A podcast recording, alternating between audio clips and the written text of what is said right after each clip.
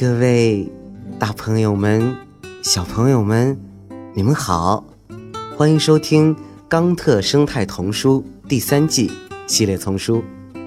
我是睡衣哥哥，今天又要给你们讲故事了。好了，故事呀，开始了。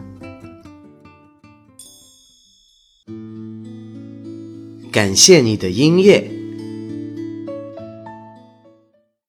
一只燕子在它正对着阳台的天花板的巢中忙碌着。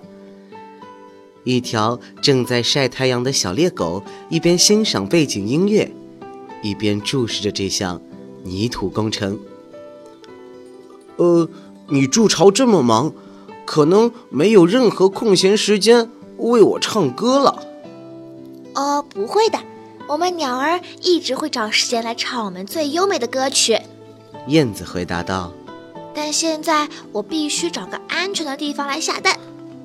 那么你什么时候有空，能让我再次欣赏到你甜美的歌声呢？小猎狗问道。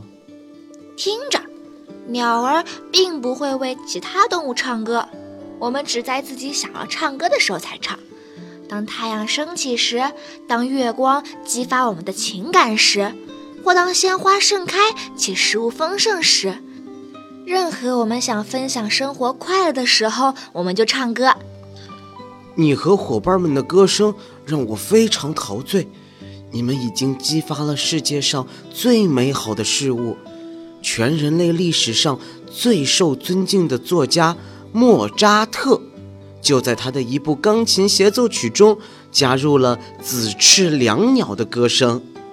是啊，那人非常著名，但那是紫翅椋鸟，不是燕子。即便这样，我们也为自己的同类激发了伟大数学家的灵感而骄傲。你是指音乐家吧？莫扎特是一位伟大的数学家，他的作品节奏影响人们的脑电波。帮助孩子们学习。当他们在欣赏古典音乐时，几何和代数会学得更好的。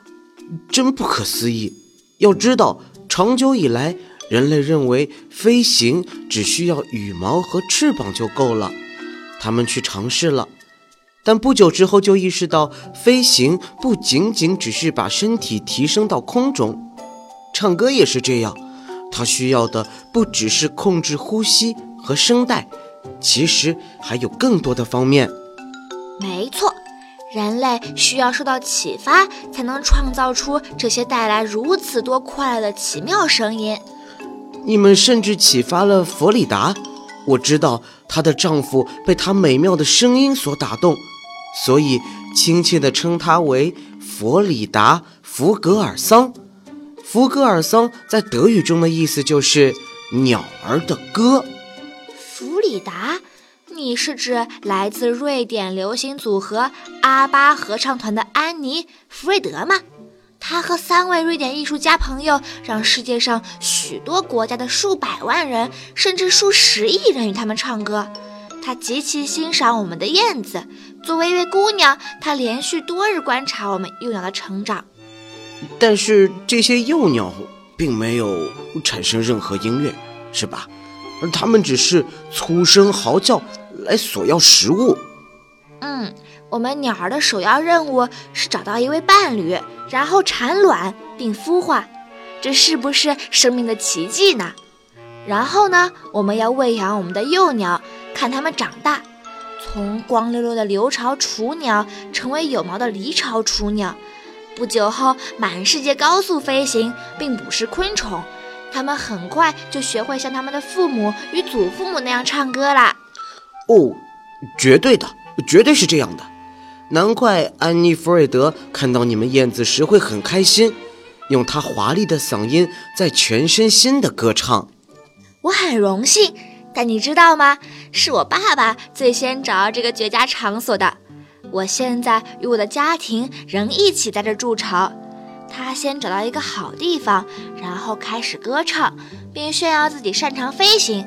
他通过这种方式吸引我妈妈来到这里，并与他一起度过余生。是呀，能有莫扎特和阿巴合唱团的作曲为背景音乐，谁愿意去其他地方生活呢？他们只会想待在家里载歌载舞，像我们一样成长。嗯，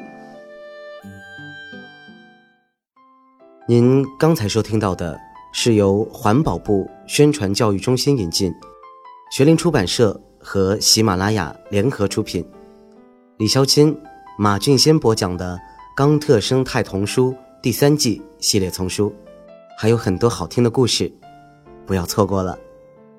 感谢您的收听，让我们下期再见，谢谢。